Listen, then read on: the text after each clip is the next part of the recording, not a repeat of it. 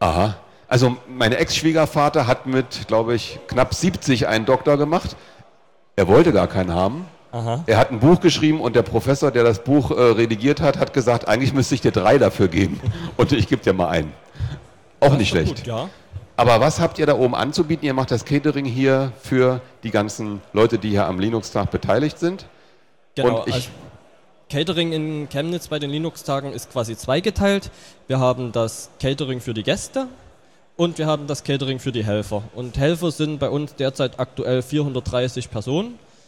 Das Und sind eine ganze Menge. Das sind eine ganze Menge. Und auch die Einkäufe sind eine ganze Menge. Also da sind dann so Polo-Autos, oh, darf man das sagen? Äh, zwei, dreimal randvoll gefüllt.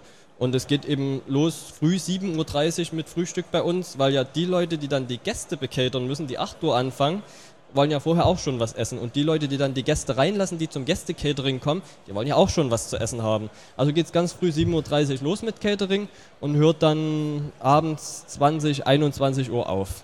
Und die ganze Zeit über gibt es dann was zu essen. Früh geht es mit einem Frühstück los.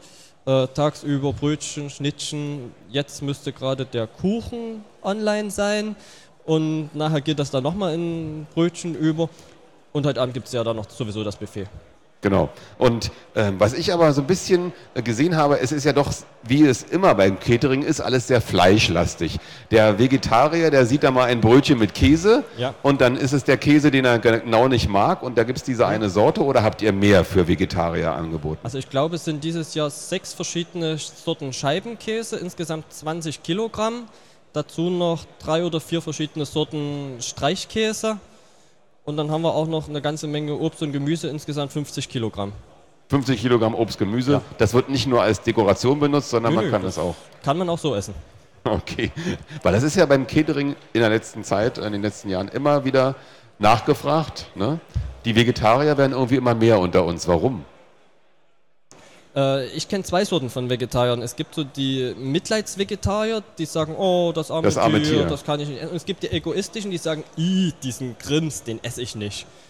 Ich weiß nicht, zu welcher Sorte du jetzt gehörst, aber Ich esse Fleisch. Na, super. Ich habe da kein Problem mit.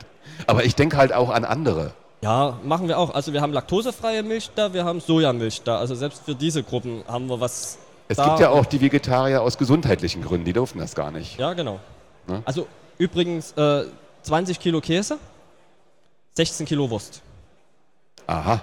Also das mag vielleicht so scheinen, dass das so viel Wurst ist, aber in Wirklichkeit sind dann die Käseberge größer. Wie viel sind in deiner Truppe? Wie viele Helfer hast du? 13 insgesamt. 13 ist eine Glückszahl, wunderbar. Und äh, ja, ist wirklich eine Glückszahl. Ihr glaubt das immer nicht. Du weißt das, 13 ist eine Glückszahl. In China.